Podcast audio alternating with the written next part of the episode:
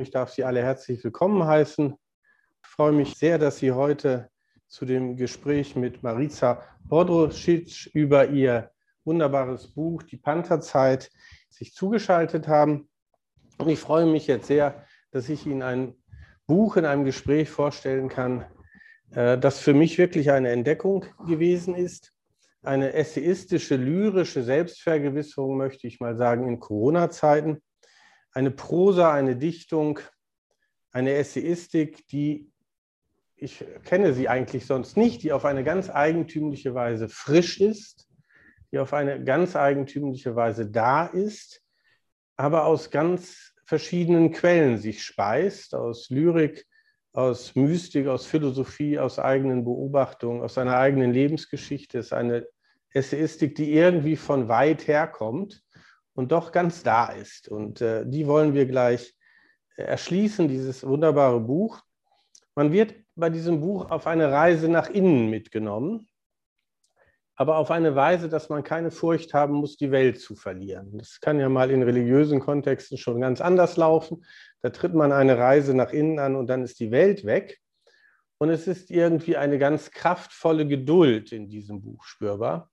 Auch darüber werden wir sicher sprechen. Was ist der Kontext dieses Buches? Als im Frühling 2020 die Welt im Corona-Lockdown zum Stillstand kommt, da liest Marica Bodrosic das Gedicht Der Panther von Rilke auf ihrem Balkon jeden Abend über eine lange Zeit hinweg und geht der Frage nach, was können wir tun, wenn wir nichts mehr tun können. Das war das Lebensgefühl von vielen, auch sicher von Marica Bodrosic. Und ja, dieses Buch ist dann erschienen und es ist wirklich für mich ein Begleiter mittlerweile. Ich habe in der Einladung geschrieben, es feiert die Langsamkeit und die Genauigkeit, weist ein in das Niederknien der Gnade und in die Verwandlung des Lebens. Das habe ich mir von irgendeinem Lesezettel geklaut, diese Formulierung. Und es weist ein in die Verwandlung des Lebens. Ich glaube, darüber werden wir auch viel sprechen. Was sind eigentlich Grundgesetze, so man das sagen kann, von Verwandlung? Also ich glaube, man kann sehr viel gerade über dieses Thema hier lernen. Marica Bordrus Schitz, ich möchte Sie kurz vorstellen. Sie wurde in Dalmatien geboren, also vertraut mit dem Mediterran, mit der östlichen Küste der Adria. Dann ist sie nach Hessen übergesiedelt. Sie wohnte, wenn ich recht sehe, auch lange Zeit in Paris und lebt heute in Berlin. Sie hat Kulturanthropologie, Psychoanalyse und Slavistik studiert. Sie ist also das, was man gemeinhin eine Poeta Doktor nennt. Und sie schreibt Gedichte, Romane und Erzählungen, die, und das wird immer wieder betont, und das gefällt mir sehr gut, die sich im Resonanzraum von Ethik und Ästhetik bewegen. Das finde ich eine schöne Beschreibung. Und wir werden sicher in diesem Resonanzraum uns etwas bewegen in der nächsten Stunde. Ja, liebe Frau Rodroschitsch, Sie gehen auf den Balkon, haben das Gedicht vom Panther in der Hand, haben es irgendwann gefunden, sich dafür entschieden, waren von ihm fasziniert von dem Gedicht und sie haben es über eine längere Zeit jeden Abend vorgetragen, über eine lange, lange, lange Zeit. Und ja, vielleicht erzählen Sie uns kurz, wie es zu, dieser, zu diesem merkwürdigen Ritus auch kam und warum Sie dieses Gedicht so, ja, ich nehme es an, Sie lieben es oder Sie sind von ihm fasziniert, angezogen. Und vielleicht mögen Sie es uns auch vortragen zum Einstieg. Ja, sehr gerne. Ich ähm, begrüße Sie und alle, die dabei sind und ich freue mich sehr, mit Ihnen dieses Gespräch zu führen und gleich mit dem Panther, dem Titel gemäß, zu beginnen. Ähm, ja, wie kann ich das sagen? Das Panther-Gedicht von Rilke, ja, ich liebe es und äh, es liebt offensichtlich auch mich, denn es ist äh, in einem Augenblick zu mir zurückgekommen, das Gedicht, ähm, als, wie Sie es sagten, die Welt äh, im Stillstand sich wiederfand, in einer Neuorientierung, in einem Nichts vielleicht auch, das uns äh, ähm, helfen wird oder geholfen haben wird, da wäre der Futur 2 einzubringen, uns äh, neu aufzurichten, eine neue horizontale und eine neue vertikale in unserem äh, Denken und Fühlen zu entdecken. Ähm, als ich eines Abends mit meinem Mann am Esstisch äh, saß, es war ganz am Anfang im ersten äh, Lockdown 2020, und unsere Tochter ganz friedfertig eingeschlafen war. Und das ist ja für jeden, der Kinder hatte, eine, eine, ein großer Segen, wenn die Kinder ähm, in Stille und, ähm, und Zuversicht, sage ich mal, auch einschlafen. Und in diesem Augenblick, während da draußen in der Welt diese, dieses Virus noch unbekannte Wege ging, war ich einfach dankbar für diesen kleinen Moment ähm, des Glücks. Und in diesem Augenblick kam das Panthergedicht von Rilke in mein Gedächtnis zurück. Es ging in mir spazieren. Und ich dachte, ich muss es unbedingt nachlesen, ich muss es mir anschauen, es spricht so tief zu mir.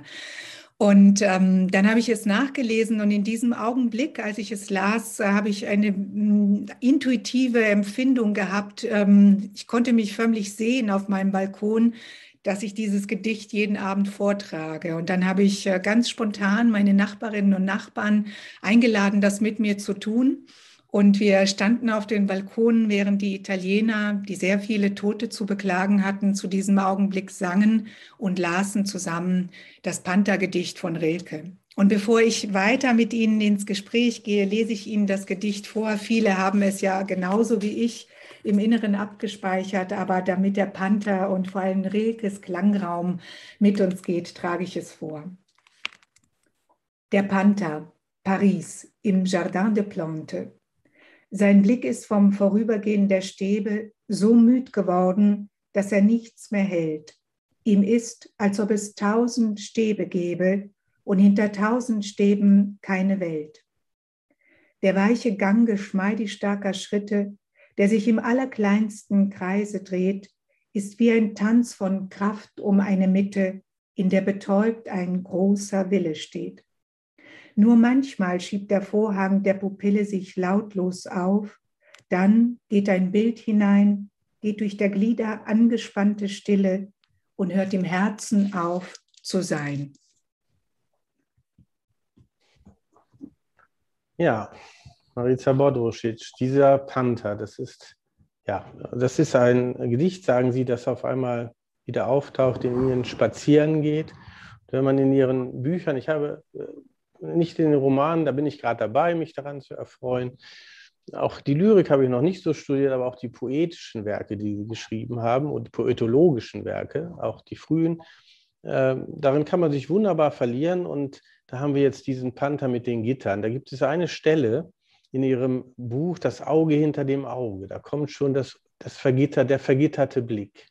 Also bei Ihnen ist das ganz nah gewesen und offensichtlich lange da gewesen, dieser es gibt eine frühe Bemerkung über eine Dorfschule, die vergittert ist und Sie sagen, die Kinder dahinter, ja, wie ist denn das, wie kann man die vergittern?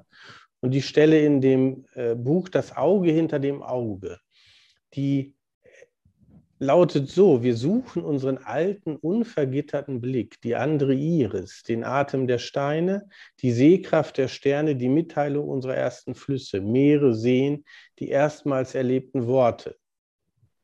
Wir finden selten das Original, meistens nur seine Echos. Netzwerke unserer Ahnungen. Es fällt in Ihrem Buch auf, der Pantherzeit, dass Sie dieses Panthergedicht erstaunlich in Ruhe lassen. Sie interpretieren es nicht. Man könnte ja denken, man, äh, das wird jetzt interpretiert. Nee, wird nicht interpretiert. Das steht da am Eingang des Buches. Wo habe ich es? Dieses Buch, ich halte es mal hoch steht das vorne drin und es gibt irgendwie sowas vor wie ein Grundton, wie eine ja, Grundwelt, die man entfalten kann, aber sie interpretieren es nicht, sondern sie haben irgendwie die Suche nach dem unvergitterten Blick. Aber das ist ja. nicht die Interpretation des Panthers, sondern der spielt für sich allein hinter dem. Ach, das ist schön. Ja, der spielt für sich allein. Der geht mit. Seine Anwesenheit ist die Kraft, die den Raum der Sprache sondiert. Ja. Ähm, ich, ähm, ich, ich, hatte tatsächlich nie die, die Vorstellung, dass ich dieses Gedicht interpretieren würde, sondern eher mit dem Gedicht diese Zeit, ähm, an dieser Zeit entlang zu leben und mit dem Gedicht zu gehen und das Gedicht in mir gehen zu lassen. Denn es ist ja so, so, ähm, wir glauben ja immer, dass wir all diese Dinge, die in Gedichten äh, vorkommen, dass wir das verstehen müssen. Ich habe eher die andere Tendenz in mir ähm, entdeckt, die mich zu einem tieferen Verstehen führt, indem ich es so stehen lasse und nicht an ihm arbeite, ihm auch nichts wegnehme durch meine intellektuellen, ähm, sage ich mal, Finessen, mhm. sondern mhm. äh, ohne Finessen auskomme und in diesem inneren Raum leben darf. Und das heißt für mich mit der Sprache auch atmen darf und dadurch in Berührung äh, komme und gekommen bin zu anderen Gedanken, wo ich das Gefühl hatte, etwas ähm, macht dieses Gedicht möglich und diese Zeit möglich, dass ich sonst immer auf der Ebene der Seele suche und, ähm, und äh, dass mir ähm, in, der, in der Lautstärke der Welt nicht immer zugänglich ist. Aber meine Arbeit ist ja die Stille. Ja, da gehe ich also immer hin und Rilke hilft mir ja von Anfang an. Er ist ja mein äh, großer kosmischer Freund, der ähm, alle Tage dabei ist. Und zwar ohne, dass ich ihn interpretiere, sondern dieser Klangraum, diese Weite des inner, der inneren Bildwelt, das ist ja das, was mich an diesem Panther-Gedicht auch äh, tief berührt hat. Ähm, verbunden damit, und das thematisiere ich ja auch in der Panther-Zeit, geht bei mir die Vorstellung einher, dass die Zwischenräume, also das, wo der, das Gitter aufhört und der, der offene Raum entsteht, das ist, was im Wesentlichen zu uns spricht und an unserer Freiheit arbeitet. Also der Zwischenraum zwischen den, den Stäben. Also ich hatte mir als ersten Punkt überlegt, äh, also zunächst, das haben Sie gerade gesagt, dass äh, die Stille, die erzwungen ist in der Corona-Zeit, das schreiben Sie an einer Stelle, ist Ihnen überhaupt keine Last sondern das ist ihnen eher der Raum, in dem, wie Sie schreiben, ähm, sich verschiedene neue Denkweise neu verknüpfen und irgendwie zueinander finden. Und dann findet man, also als Denkweise findet man immer wieder, aber es ist eben nicht das Reflexive, der Philosoph, der jetzt einsam vor sich hin denkt. Und ich hatte den Eindruck, ein großer Punkt der Annäherung wäre hilfreich, wenn man fragen würde, ist diese Corona-Zeit für Sie auch sowas wie eine Seeschule gewesen? Also das Sehen und das Denken, der Blick des Panthers, der, in diesen, der rausgeht aus diesem Gitter, der, der, der, der, das Sehen, das spielt bei Ihnen ja eine ganz, ganz elementare Rolle. Und dieser Panther dahinter seinen Gitterstäben, der immer wieder auf und ab geht, dieser Wiederholungsmodus, darüber kommen wir auch vielleicht noch ins Gespräch. Dieses Sehen, was, was, was, was, was, was lernt man, wenn man an den Panther denkt oder ihn da, da laufen lässt, sage ich jetzt mal. Also wenn man jetzt sagt, okay, ich interpretiere jetzt den Panther auch nicht, sondern ich, ich weiß, der läuft da und schaut ja. da. Was heißt das? Was lerne ich da über diese Sehen? Und zwar über das vergitterte Sehen, was jeder kennt, seitdem er in Corona erlebt hat. Er guckt raus und kann nicht richtig gucken. Und kann ich richtig schauen, ja. Es ist natürlich in jeder Begrenzung ähm, schimmert auch die Weite des Raumes auf. Also das, was wir Unendlichkeit nennen, findet in, im inneren Blick statt, in diesem inneren Sehen, was ich ja auch in, in dem Buch ja. äh, Das Auge hinter dem Auge auch thematisiere. Also was, was ist meine Freiheit, was ist mein Blick und wie geht eigentlich mein Sehen, wenn die Möglichkeiten des Sehens eingegrenzt sind? Und da gehe ich nach innen, in die innere Landschaft und durch die Ausdauer und die Beharrlichkeit des Bleibens an dem Ort, an dem ich mich befinde, gleiche ich gewissermaßen dem Panther, ja, der kann nicht weg und ich kann auch nicht weg. Und ähm, aber natürlich ist äh, diese, diese wunderbare Wildheit, das nicht bezähmbare des Panthers auch mein Metier. Das ist nämlich die Sprache, das Denken, das nach innen gehen und das sich einlassen auf eine tiefere Bildwelt. Und was ich ganz wichtig finde und was ich äh, sehr geliebt habe, was Sie vorhin gesagt haben, ist, dass die Welt dabei nicht verloren geht. Auch ja, Im Gegenteil, man hat sogar den Eindruck, sie erstrahlt in einer großen Fülle. Ja, so ist und, es. Und sie wird beseelter auch. Sie wird beseelter dadurch, dass sie genauer, genauer gesehen wird, ja. Und die, auch die, die, die, nicht nur die innere Zeit, wie ich es selbst für mich sage, also die, die Zeit der Seele, die Zeit der inneren Vermessungen, sondern auch die chronologische Zeit, die Zeit, in der wir alle leben und die Zeit, die uns eben so zurückgeworfen hat auf uns selbst, ist mir wichtig. Das heißt, auch die Geschichte, die geschichtliche Dimension, das Erinnern und das Mitfühlen mit den anderen, die beispielsweise in 20. Jahrhundert den Barbarismen des Jahrhunderts auf so unterschiedliche Weise, aber eben auch auf grausame Weise ausgesetzt waren. Belagerte Städte, der Tod im urbanen Raum, aber eben da auch die Genauigkeit in der Sprache, im Empfinden, im Schauen, was ist es eigentlich? Leben wir alle Leben, die schon einmal da waren, in der Fortsetzung? Ist es unser mhm. Auftrag? Ist diese Genauigkeit auch die Genauigkeit in unserer Menschlichkeit, in dem, was wir tun, wenn wir an einem Bettler vorbeigehen? Was meint dieser Bettler, wenn er uns sieht? Sind wir auch dieser Bettler, indem wir ihn wahrnehmen? Und ist die Würde des anderen auch unsere Würde, wenn wir ihn gewähren lassen, der Mensch zu sein, der er ist? Also all, all diese Dimensionen, die, die Corona uns eigentlich weggenommen hat, hat sie im, in meinem Text, in meinem Inneren und ja, ich genau. weiß vielen Menschen, dass das eben auch wieder zurückgekommen ist.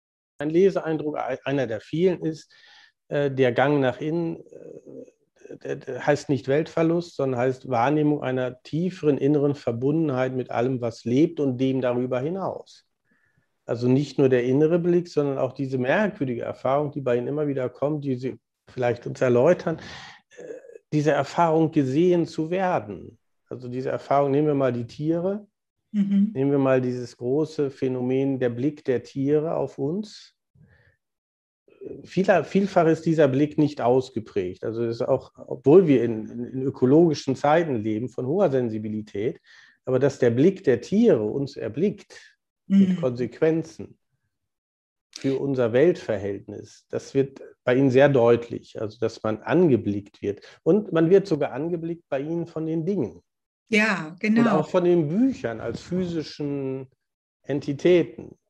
Ja. Und ich glaube sogar, sie schreiben auch die Buchstaben schauen einen an. Auf jeden Fall. Die Buchstaben schauen einen genauer an als irgendetwas. Ähm, es gibt diesen wunderbaren ähm, Satz von, von Josef Brodsky und ich habe viele Jahre immer gedacht, das darf eigentlich nur ein Russe sagen, dass ein Buchstabe über das Schicksal eines Menschen entscheidet. Aber so, so ist es. So kann, so kann es manchmal kommen. Aber was Sie über das Erblickt werden und das Blicken, das Angeschaut werden sagen, also von den Tieren, von den Dingen, wir denken immer, unsere Liebe geht in die eine Richtung, nämlich nur von uns. Für, von von, uns zu den anderen oder zu der Welt. Aber es ist ja so, es blickt immer etwas zurück oder jemand blickt zurück. Und genau in diesem Zurückblicken entsteht ein heiliger Raum der Begegnung.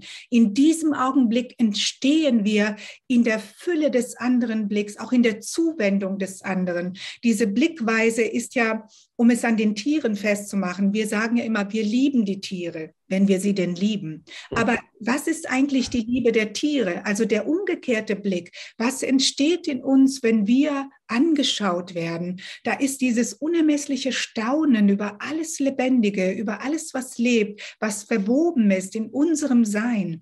Und wir merken erst, was wir verlieren, wenn die Welt wie eben in dieser Corona-Zeit zu diesem Stillstand kommt. Und ich beschreibe so, wie, auf dem, wie ich auf dem Balkon stehe und mit einem Mal sehe ich, da geht ein Mensch. Und diese genaue Wahrnehmung des Menschen, die genaue Wahrnehmung der Tiere, und natürlich auch der Dinge, die dann ja auch eine ganz neue Kontur bekommen. Es gibt ja von Walter Benjamin diese ähm, schöne Formulierung von dem Schwinden der Wärme in den Dingen.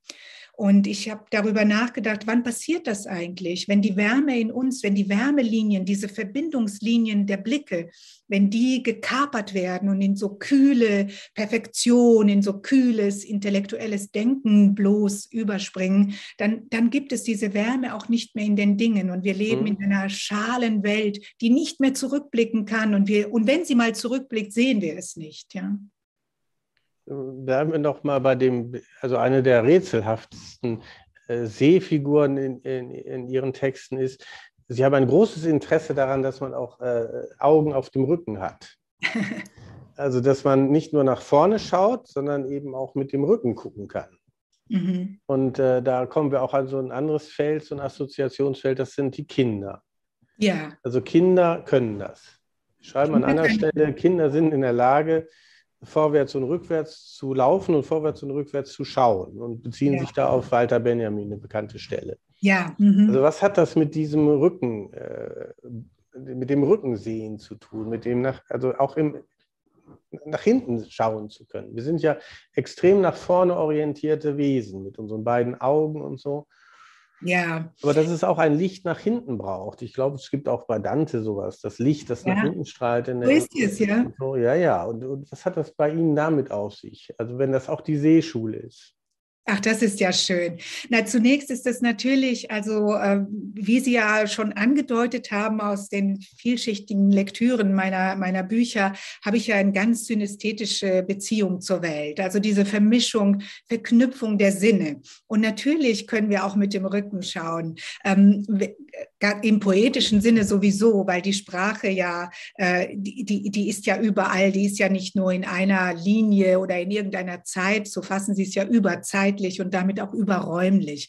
Aber ganz konkret, wenn ich meine kleine Tochter beobachtet habe, als sie ist jetzt drei und als sie immer größer wurde und wie sie auf Sprache reagierte, es war so faszinierend, weil sie bestätigte eigentlich alle poetischen, poetischen Ideen, die ich von der Sprache und von dem Körper hatte, also die Sinnlichkeit des Körpers und die Sinnlichkeit der Sprache. Sie stand manchmal so plötzlich im Raume und, und er war eigentlich auf dem Weg irgendwo hin und dann sprachen mein Mann und ich miteinander und sie blieb stehen und ich, ich spürte förmlich, wie ihr Rücken zuhört. Also sie hatte so praktisch eine ähm, rundum Wahrnehmung, die wir Erwachsene wenn wir sie denn nicht poetisch einüben oder in der Meditation erfahren oder in der Freude oder in der Liebe erfahren. Ähm, sie ist noch in diesem Raum der Ganzheit, wo der Körper von allen Seiten zuhört und der Rücken gewissermaßen als die Vertikale, die für mich irgendwie immer so eine Art Jakobsleiter ist zum Himmel, mhm. die ganz besonders eifrig mit und notiert alles. Und ich glaube, dass ähm, beim Kind das auch zu einer ganz bestimmten Form von Stärke gehört, wenn die Sprache keine Attacke ist. Ja, wenn die Gewalt nicht da ist, sondern das Kind rund um die Schönheit der Welt mit dem ganzen Körper und die Wörter mit dem Rücken empfinden kann. Und da war ich natürlich, als ich das bei Walter Benjamin gefunden habe, ja, dachte ich, das ist natürlich großartig, ja. Mhm aus, aus der Lektüre vielleicht wundern sich die Zuhörerinnen und Zuhörer, dass ich so fast abschichte jetzt. Ich merke das. Also die Seeschule, ich schichte ab. Also ich weiß aus der Lektüre, dass äh, äh, Marica Bodrosic nichts gegen Abschichtungen hat. Äh, das lasse ich jetzt mal offen, was das heißt. Aber ich will noch wenigstens einen Punkt bei dem Sehen. Das Sehen und der Tastsinn. Mhm. Also Sie haben ein sehr taktiles, sehr haptischen äh, Begriff auch vom Sehen. Also ein Sehen, das nicht auch Fingerspitzen hat oder die Dinge abtastet, die Buchstaben abtastet, die Welt abtastet. Das ist Ihnen auch eher unheimlich oder das könnte, das ist nicht der, der Vollsinn von Sehen. Also ich musste immer bei, an John Berger denken, diesen großen Kunst, Historiker. Ja, ich liebe ihn. Also, der, also den, den man schon deswegen lieben kann, weil er ein so taktiles Verhältnis zu Renaissancebildern hat. Ja. Also mhm. das ist, wenn man die Texte liest, hat man den Eindruck, ja, man hat äh, die Fingerkuppen so nah an den Bildern. Mhm. Aber wie ist das bei Ihnen jetzt mit dem Takt? Ja. Also das ist ja auch etwas, das immer wieder auftaucht als Motiv, dass Sie sagen, sehen wie, wie berühren, wie mit Fingerkuppen abtasten. Ja, es ist eine geistige Art zu schauen, eine Versenkung in sozusagen in die innere ähm, in die innere, wie könnte ich das sagen, wenn ich mir mein Leben als ein, als ein, als ein Schiff auf hoher See vorstelle, ja, wenn ich vorne am Bug bin, ja, und wenn ich dann dort von innen schaue, also wenn ich zurück in meine Seele reise und sagen wir mal diese ganzen Schichten der Welt dazwischen, das sind die, die Welt der Schatten, die Welt der Dinge, die Welt der, die Welt flüstert ja in verschiedenen farblichen Abstufungen einem etwas zu. Und dieses Durchdringen dieser verschiedenen Schichten richten und ganz vorne bei sich selbst zu sein. Also es ist ja wie alles ein mystisches Paradoxon, denn das ganz vorne sein ist ja ganz innen sein, nicht? Mhm. Und trotzdem gibt es immer eine Verbindung ja, für mich auch zu den, zu den Fingerkuppen, die ich einerseits konkret meine, andererseits auch geistig. Wenn ich, äh, wenn, wenn, wenn man sich vorstellt, man berührt etwas Kostbares, Zerbrechliches, Verletzliches. Ähm, und ein Kind ist ja der Inbegriff der Schönheit und der Verletzlichkeit. Dann macht man das ja nicht mit einer Faust, macht man ja immer mit Fingerkuppen, mit der, mit der, mit der großen Sanftmut oder der größtmöglichen. Und genauso ist es auch mit dem nach innen gehen und sehen und von dort schauen, wo, ähm, wo der Körper zurücktritt und die seelische Dimension des Schauens alle Schichten zeigt. Und da ist dieser große Überblick da. Und da ist natürlich die Stille ganz wichtig, denn die malt an den Farben des Bildes, das ich in diesem Augenblick erschaue. Ja. Ja, jetzt hätte ich zwei Möglichkeiten weiterzufangen. Einmal in Richtung Palimpsest oder die Zeitschichten. Mhm. Also dann an einer Stelle schreiben Sie, also erstmal eine der großen Corona-Erfahrungen scheint zu sein, diese Stille. Das andere, die tiefe Verbundenheit mit dem Kosmos, mit den Mitmenschen, der Mitschöpfung, also auch die ökologischen Folgen, die vielleicht auch die Corona-Krise hoffentlich hat. Also im mhm. Sinne eines jetzt nicht Programms, irgendeines äh, sozusagen politischen Programms, aber einer tiefen äh, Verbundenheitserfahrung mit der Mitschöpfung. Mhm. Das ist sicher richtig. Aber es gibt eine, und jetzt frage ich mich natürlich, diese Einsichten, die sind da und, und das sind sicher auch die Jakobsleitern in einer Phase der, der Corona-Zeit. Da gibt es verschiedene Jakobsleitern, habe ich den Eindruck. Und ein, ein, eine Stelle ist mir in Erinnerung aus Ihrem Buch, da entdecken sie die Hand ihrer Tochter. Ja. Und sie er erklären, ich will jetzt Diener dieser Hand sein. Mhm. Und, und, und, und, und da ist diese Hand, ist, also beschreiben sie schon diese Hand und, und wie sie da liegt und sie auf sie aufmerksam werden oder diese Hand sich zu erkennen gibt oder wie immer. Und jetzt erschließt sich für mich oder erschloss sich für mich irgendwie so ein Geheimnis der Hand. Ja. Also der, der, der, das, man hat die immer so bei sich, die Hände, und weiß gar nicht, was für kostbare äh, Offenbarungsorte Hände sind. Ja, ja. Und, und, und, und, wenn Sie dazu vielleicht noch mal was sagen, das hat mich doch sehr angefasst. Also diese, ja. diese, diese Hand, die. Ja. Die hat praktisch die ganze Zeit auch mitgeschrieben äh, an diesem Text, die Tochter meiner Hand, denn das war äh, die Tochter meiner Hand. Das ist auch, das wäre auch schön, darüber nachzudenken, was das jetzt heißen ja, könnte. Ja, was könnte das heißen, ja. Die, die, die, Hand meiner Tochter, also in einem Augenblick der wirklich tiefen Erschöpfung, ja. Meine kleine Kinder brauchen einen Tag und Nacht und ähm, das war in einem Augenblick, wo wirklich meine Kräfte, ähm, wo ich glaubte, meine Kräfte seien zu Ende und ich äh, schaute in diesem Augenblick, wo ich so ein bisschen, wie wir das auch alle von uns kennen, weinerlich zu werden versucht war. Ich dachte, dachte, ich kann einfach nicht mehr. Und, ähm, und in diesem Augenblick, äh, wo mir die Kraft ähm, nicht mehr zugänglich zu sein schien, er, erblickte ich die Hand meiner Tochter, die kleine, wunderschöne Hand meines Kindes oder die Hand schaute mich an. Ne? Es ist ja immer auch eben dieser, dieses Moment des Zurückschauens. Und ich wusste in diesem Augenblick, ich, ich diene dieser kleinen Hand. Das ist meine Aufgabe. Und aus dieser Aufgabe erwächst die Kraft. Und da kam so ein unglaublicher Raum der Gnade in mich zurück. Ich kann es gar nicht anders sagen. Ich fühlte wirklich die Gnade auf mich zurückströmen, dass ich die Fähigkeit und die Gelegenheit und diese Liebe aufbringen darf, diesen Menschen zu begleiten. Und meine Tochter schlief mit einem seligen Engelsgesicht neben mir. Und diese Schönheit, dieser Frieden, dieses Vertrauen, das sie mir entgegenbrachte, ich fühlte mich so gemeint davon. Mhm. Und ich dachte, das ist der Augenblick, wo ein großer Segen in mich einkehrt, denn wir vergessen das immer, was das heißt. Wenn uns ein anderer Mensch vertraut, welch unermessliche Tiefe diese Erfahrung hatte, dieses Wissen darum, dass mir mein Kind bedingungslos vertraut. Und daraus ist natürlich die, die Liebe zu dieser Hand. Ich staune diese Hand immer noch an und denke, gucke sie mir manchmal so an und denke, mein Gott, ja, die Hand wird größer, dieses Kind wird größer. Mein inneres Vermögen der Weinerlichkeit nicht mehr anheimzufallen wird auch größer. Und das ist, das ist, das ist wirklich ähm, ein unermessliches Geschenk, das mir meine Tochter auch macht. Und ich sehe sie, je größer sie wird, immer mehr als meine Lehrerin, die mich so, ähm, sie sortiert so die Welt in mir. Also da, wo wir, wo ich früher geglaubt habe, da geht überhaupt nichts mehr, da möchte ich für mich sein sein, für mich allein. Das ist meine Zeit, mein Leben, mein Platz. Und, ähm, und dieses Teilen des Platzes, des Ortes, der Kraft, das Geben in die, ähm, in die andere Richtung sozusagen zu leben, ja. das, ist, ähm, das ist auch Thema in, der, in meinem Buch, weil, weil das ähm, zu den größten Geschenken meines, ähm, meines Seins gehört, dass ich das erleben darf. Ich fühle mich gemeint davon und ja, das ist stark. Und, und ich fand es großartig an der Stelle, dass Sie an der Stelle auch erwähnen, dass Sie sich daran erinnert haben, wie Sie als Kind ihrem Großvater mhm. mit einem Lavabo die Füße gewaschen hat. Ja.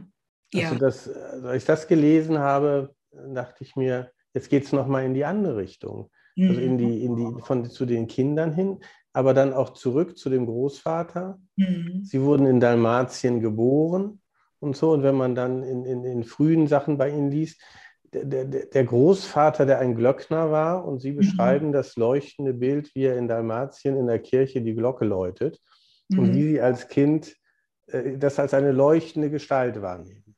Mhm. Ja, und dann jetzt, jetzt diese Geschichte zur Pantherzeit in Ihrer Wohnung in Berlin.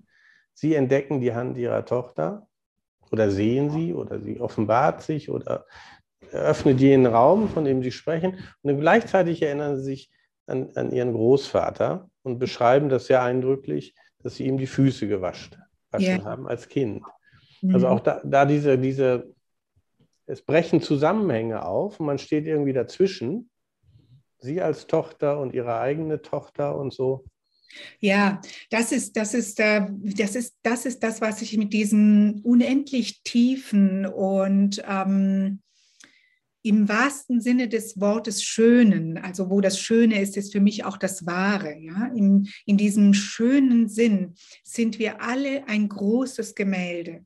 Alle miteinander führen wir ein großes Lebensgespräch und es offenbart sich in diesen Bildern, die sich von selbst verknüpfen, die sagen, einmal bist du dort, Einmal bist du auf der anderen Seite der Welt. Dort ist wieder ein neuer Mensch. Er führt die Welt weiter mit der eigenen Hand. Und meine Tochter wird irgendeinem anderen Menschen. Es geht ja gar nicht darum, dass wir ähm, verwandt miteinander sind. Die Verwandtschaft ist ja die Liebe und nicht einfach nur mhm. die Verwandtschaft. Wo die Liebe ist, ist die Verwandtschaft. Und daraus entsteht diese Verknüpfung. Und das meine ich auch mit dieser inneren Bildwelt, ja, die selbsttätig bei geschlossenen Augen da ist. Und diese Bildwelt beatmet uns die ganze Zeit und ja. versucht in, in Verbindungen unser Leben zu erzählen. Ja. In der Corona-Zeit, mein Eindruck ist, dass, dass viele und ich auch selbst, also gelegentlich ein, äh, dieses Gefühl tiefer Erschöpfung haben und ja. Müdigkeit. Und man weiß so gar nicht mit dieser Erschöpfung und Müdigkeit umzugehen. Also diese Erschöpfung und Müdigkeit die kann ja sehr vielschichtig auch wieder sein. Also es kann die wirklich platte Erschöpfung sein, also auch so eine Hoffnungslosigkeit, aber auch eine Erschöpfung und Müdigkeit sein, in der eben Bilder aufsteigen, in der es neue, neue Formen eben dieser Assoziation gibt, in der sich mir die Vielschichtigkeit der Welt offenbart. Ja. Was würden Sie dazu sagen? Also zu, viele sind ja nun wirklich erschöpft, auch in einem schlicht erschöpften Sinne. Also wo Sie auch sagen, jetzt wie gehe ich mit dieser Erschöpfung um? Oder was, ähm, und dann ist da diese wilde Freiheitssehnsucht. Man möchte endlich die Maske loswerden und äh, wieder äh, unter Leute kommen. Ja, wundervoll. Die Erschöpfung muss sein. Also ich denke ja darüber, äh, muss sein im Sinne von, sie muss sich zeigen. Ähm, und ich denke ja da auch an diesen Stellen in meinem Text mit dem, mit der, mit dieser mystischen Aussage von, von Juan de la Cruz äh, mhm. darüber nach, nicht? Also die dunkle Nacht der Seele ähm, äh, Seele, ein, ein Wort, das in unserer Zeit im Grunde genommen verpönt ist, nicht? Also man, eigentlich ist es irgendwie verboten, äh, es zu sagen, aber da ist sie nun und spricht die Seele.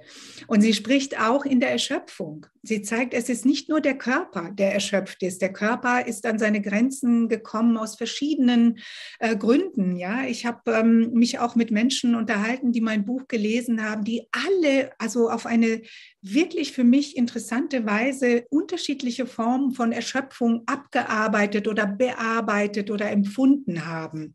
Und dieses Empfinden der Erschöpfung ist nach meiner Erfahrung, denn das habe ich ja selbst auch erlebt, nach wilden Jahren des Unterwegsseins, wo ich manchmal nicht wusste, wo geht eigentlich mein Flugzeug jetzt gerade hin, ähm, konnte ich ähm, endlich da sein, wo ich bin?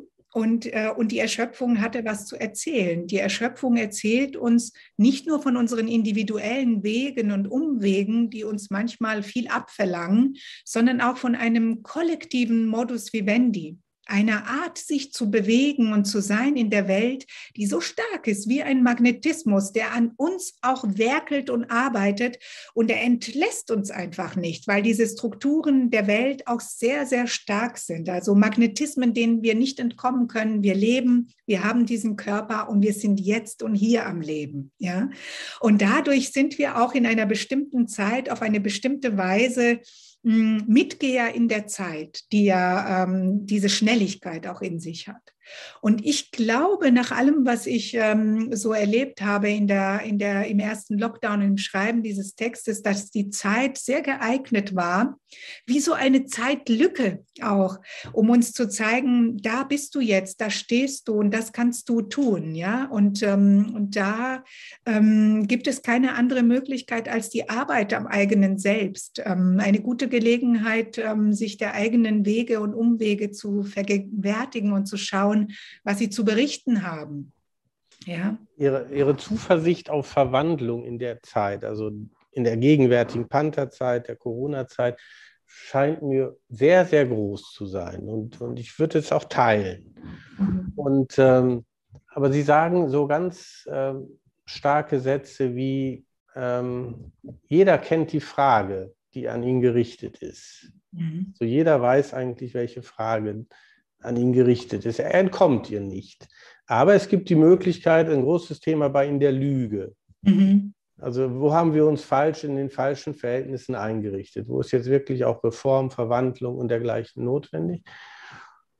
Und das beschreiben sie dann immer von diesem Geflecht der Ahnung, das auch irgendjeder jeder kennt, aber die Lüge macht dicht. Mhm. Die Lüge versucht dicht zu machen. Sie versucht eben diesen Spalt innerhalb der Verflechtung, der für jeden auch vermutlich verschieden ist, mhm. dicht zu machen. Mhm. Und, und, aber einerseits wissen wir um die Frage, eigentlich weiß jeder, was dran ist jetzt.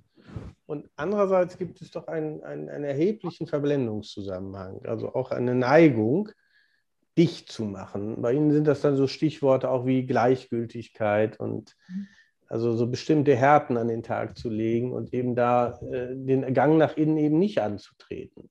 Ja, es ist ja auch ungemütlich, nicht? Also, äh, weil jede, jedes nach, nach innen gehen auch eine, hm, also gegebenenfalls. Gegebenenfalls. Bei Ihnen ist das überhaupt nicht ungemütlich.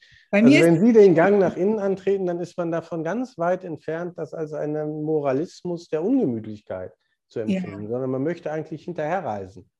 Oh, das ist, das, da bedanke ich mich. Das ist schön, denn es ist aber auch, auch so, dass, ähm, ähm, wie soll ich das beschreiben? Also ich habe ja auch ähm, meine Hand, da ist wieder das andere Motiv. Ne? Von der anderen Seite nämlich einmal die, die Hand meiner Tochter, die so unversehrt und und wundersam zu mir spricht, aber auch meine Hand, die Hand, ähm, äh, die, die, wie ich beschreibe, sehr vom Willen auch bestimmt war. Ja?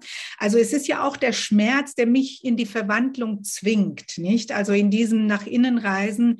Es ist, ähm, es ist ja nicht, ähm, nicht einfach, sich den Sprachlandschaften und den Räumen des Schmerzes zu stellen. So äh, wir das aber tun, ähm, entdecken wir ein, ein großes ähm, großes Gefüge, das fast schon äh, eine Dimension ist. Ja? Und diese Dimension zu betreten, das ist natürlich schon auch ähm, in dem Sinne ungemütlich, als wir auch Kraft dafür brauchen. Nicht? Da wären wir auch wieder bei dem Schatten und bei den äh, vielen Ablenkungen, die beispielsweise auch die Lüge, wie Sie das jetzt so schön ja, beschrieben haben. Also es gibt die Lüge, es gibt den Schatten, es gibt den Schmerz. Das wird von Ihnen an keiner Stelle oh, nee, das geht nicht geleugnet, aber es wird in einen äh, geschichteten Zusammenhang hineingenommen, in ein Geflecht von Motiven, dem sich anzuvertrauen, sie uns raten, empfehlen, dazu machen sie Mut. Und dafür braucht man eine gewisse innere Musikalität, würde ich jetzt mal sagen. Ich habe ihr, ihr Buch über Mechthild von Magdeburg, Das fließende Licht der Gottheit, mhm. gelesen. Das ist so ein ganz schmales, zauberhaftes Bändchen bei Wunderhorn erschienen. Und da gibt es eine, eine Bemerkung zu ihrer Grundoptik. Wir leben in einer datenversessenen Zeit, so viel ist klar, das kennen wir alle, die kaum oder viel zu wenig das mehrspurig Fließende als die in der Dichtung und der Mystik immanente Gleichzeitigkeit zulässt, wie sie etwa in der Musik notwendig ist. Das mehrspurig Fließende. Mhm. Das gilt ja für den Gang nach innen und auch für den Gang nach außen. Ja. Aber zuzulassen, dass es diese vielschichtige Mehrspurigkeit gibt, die nicht ja. ganz dicht gemacht hat, wie die Lüge, ja. ja. die auch für den Schmerzen Platz hat, mhm. aber irgendwie aus dieser Mehrspurigkeit Kraft zieht. Ja. Also das, das finde ich einen ganz faszinierenden Gedanken und der irgendwie habe ich den Eindruck mit ihrer Zuversicht, dass Verwandlung nicht nur möglich ist, sondern dass sie auch in der Corona-Zeit passiert. Mhm. Also wirklich eine Wendezeit ist. Dass wir also, wir werden zu dieser Stille gezwungen, wir werden zu dem Panther-Schicksal gezwungen in gewisser Hinsicht.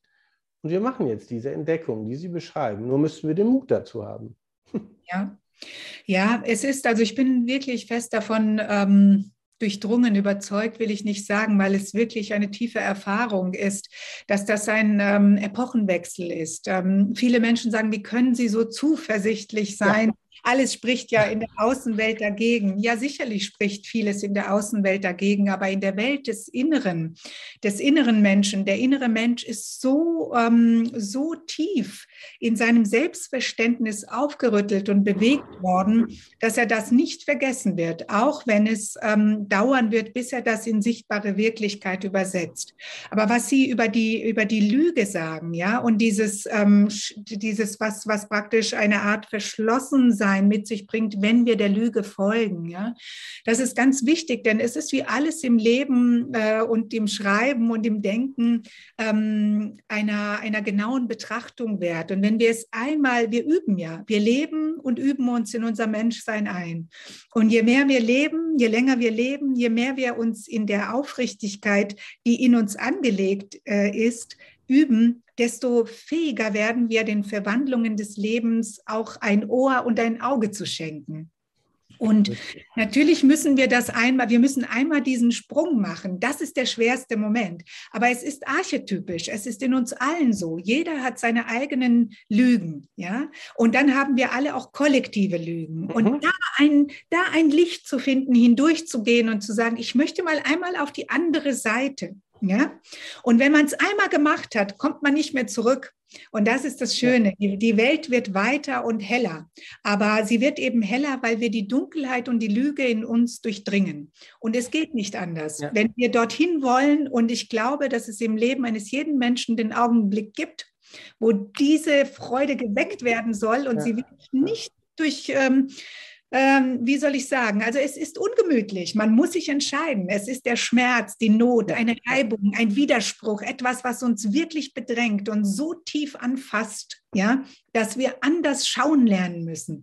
Und, ähm, und wenn, man, wenn, man, wenn man einmal diesen Weg gegangen ist, dann, ähm, dann, dann sehen wir, dass es wirklich ein Weg ist. Und ähm, wir kommen nicht mehr zurück. Es geht dann nur noch ins Helle. Aber ähm, man, man wird auch wieder mal zurückgeworfen in die Welt der Schatten. Es ist kein, kein Weg, der einfach immer nur geradeaus geht. Und das ist auch das Interessante daran und das Beschenkende. Sie haben jetzt mehrfach das auch schon anfangs gesagt, dass, da merke ich sehr auf die Einforderung des Übens. Mhm. Also eine ganz starke, wie soll ich sagen, also früher hätte man, also es hört sich für mich fast an wie geistliche Übung, natürlich. Es ist eine Art von Konzentration, von Ernst, von Wiederholung. Und dann merke ich auf eine Stelle, Sie sind sehr streng gegenüber Wiederholungen, die genau in das Gegenteil führen. Es gibt eine Stelle in, der Pantherzeit, wo sie ganz dezidiert sagen, es gibt Wiederholungen, die die Geistlosigkeit fördern. Und unsere Welt ist natürlich auch eine Welt äh, sozusagen von Wiederholungszwängen und falschen Wiederholungen und, mhm. und so weiter. Gleichzeitig braucht es aber keine Übung ohne Wiederholung.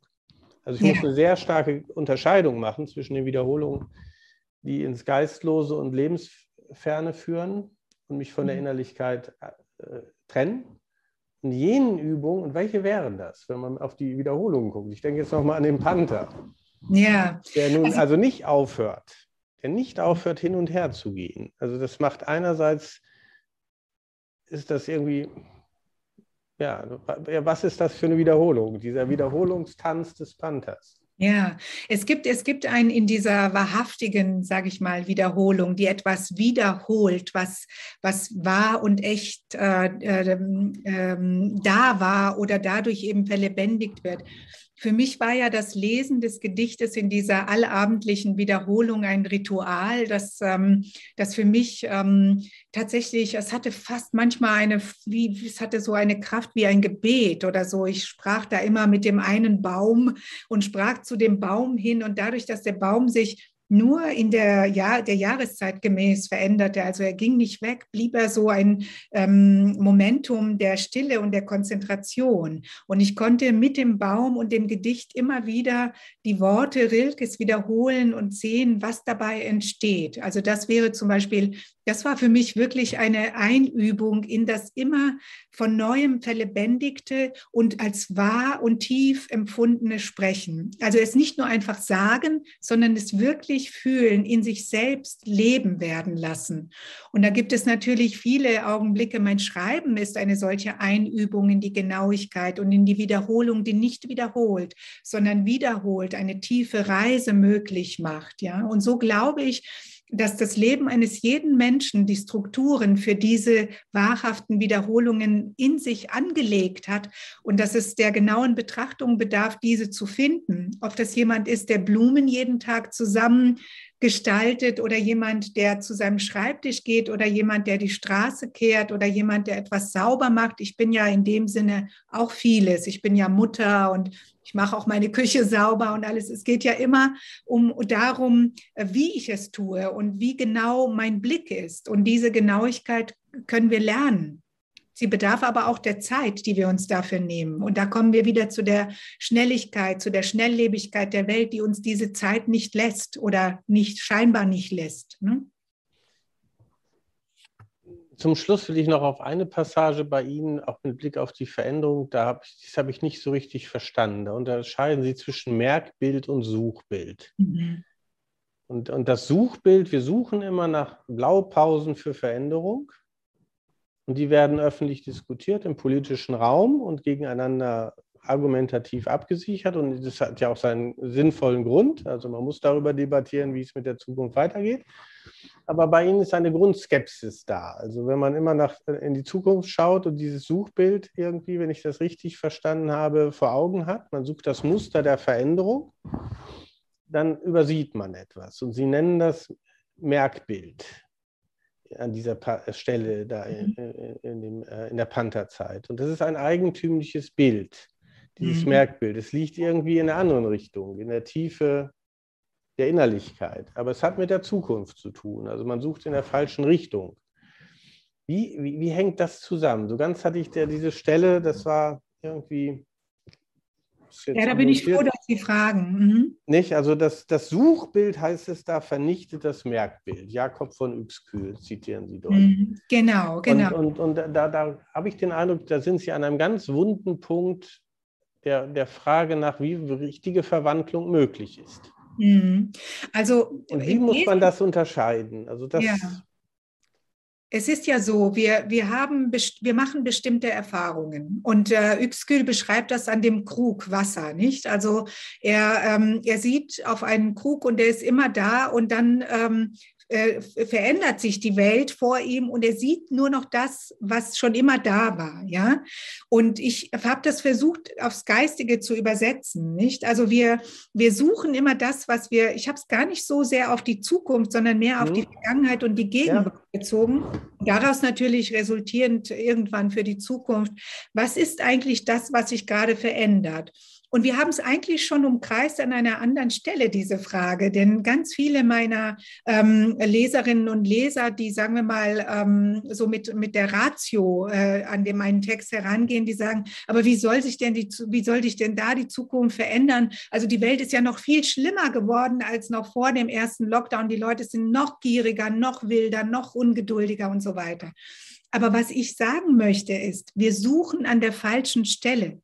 Wir suchen in der äußeren Wirklichkeit, aber die äußere Wirklichkeit, die kostümiert sich gerade um. Ja, und zwar von innen heraus. Und es wird dauern, bis neue Bilder in die Welt kommen, bis das, was wir, wir, wir, wir können das auch nicht ähm, erzwingen, dass die Welt von heute auf morgen eine andere wird. Es ist wie alles ein Prozess und er findet im Inneren der Menschen statt.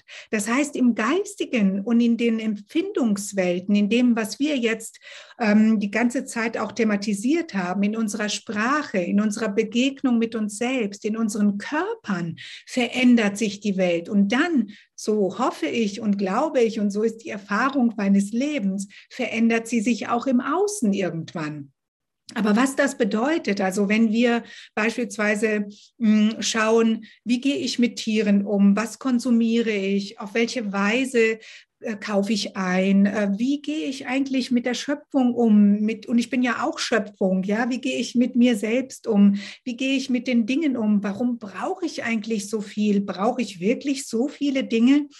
Ähm, so, und aus diesen Fragen entsteht ein neues ähm, Denken, ein neuer Konsum, ja, eine neue Art, die Dinge zu verorten und Freundschaften zu pflegen, eine neue Art, Gewichtungen vorzunehmen, die vorher nicht da war. Und dann verändert sich langsam die Welt. Aber wir können die Welt in Ruhe lassen. Wir müssen auf uns selbst schauen. Die Welt mhm. wird sich verändern, und, wenn wir uns verändern. Und ja? es gibt dort auch eine wirklich reformerische Strenge. Also immer wieder freue ich mich, wenn Sie in Ihren Büchern Teresa von Avila die innere Burg ja.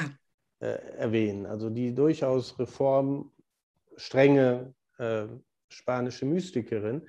Und diese innere Burg eben auch für sich zu erschließen, die innere Burg als eine innere Landschaft, die aber durchaus, ja, wie soll man sagen, eben auch, das ist nicht irgendwas Weiches, sondern das ist irgendwie schon eine Mischung aus Landschaft, aus Burg mhm. und irgendwie auch dieser von Ihnen auch immer beschriebenen, ja, wie soll ich das sagen, ja, ungeordneten Wildheit. Also man, hat auch was Unabsehbares, ist auch was Kräftiges, mhm. die dann wieder in die Außenwelt entsprechende Veränderungsenergie freisetzt. Ja. Habe ich ja, das so richtig? Habe ich das so?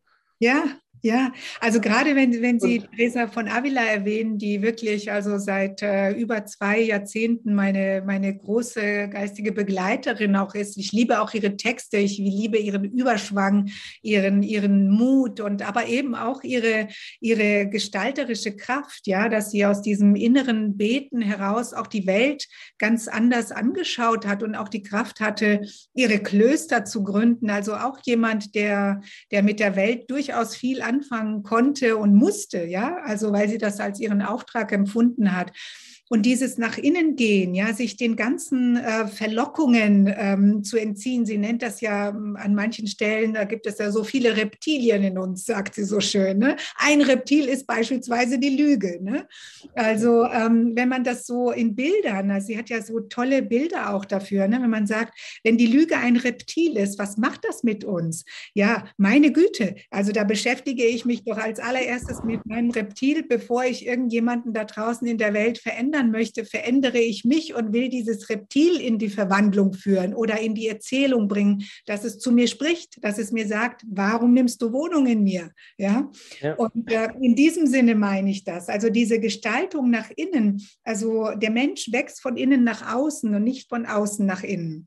Und ähm, aber wie Sie, und das ist mir wirklich wichtig, auch schon betont haben, die Welt ist ein Ort, an dem ich mich wohlfühle die Erde ist mein Zuhause. Ich bin, also äh, ich habe ähm, nichts dafür übrig, wenn man sich so in messianischen Gefilden verliert, die nicht geerdet sind. Ja?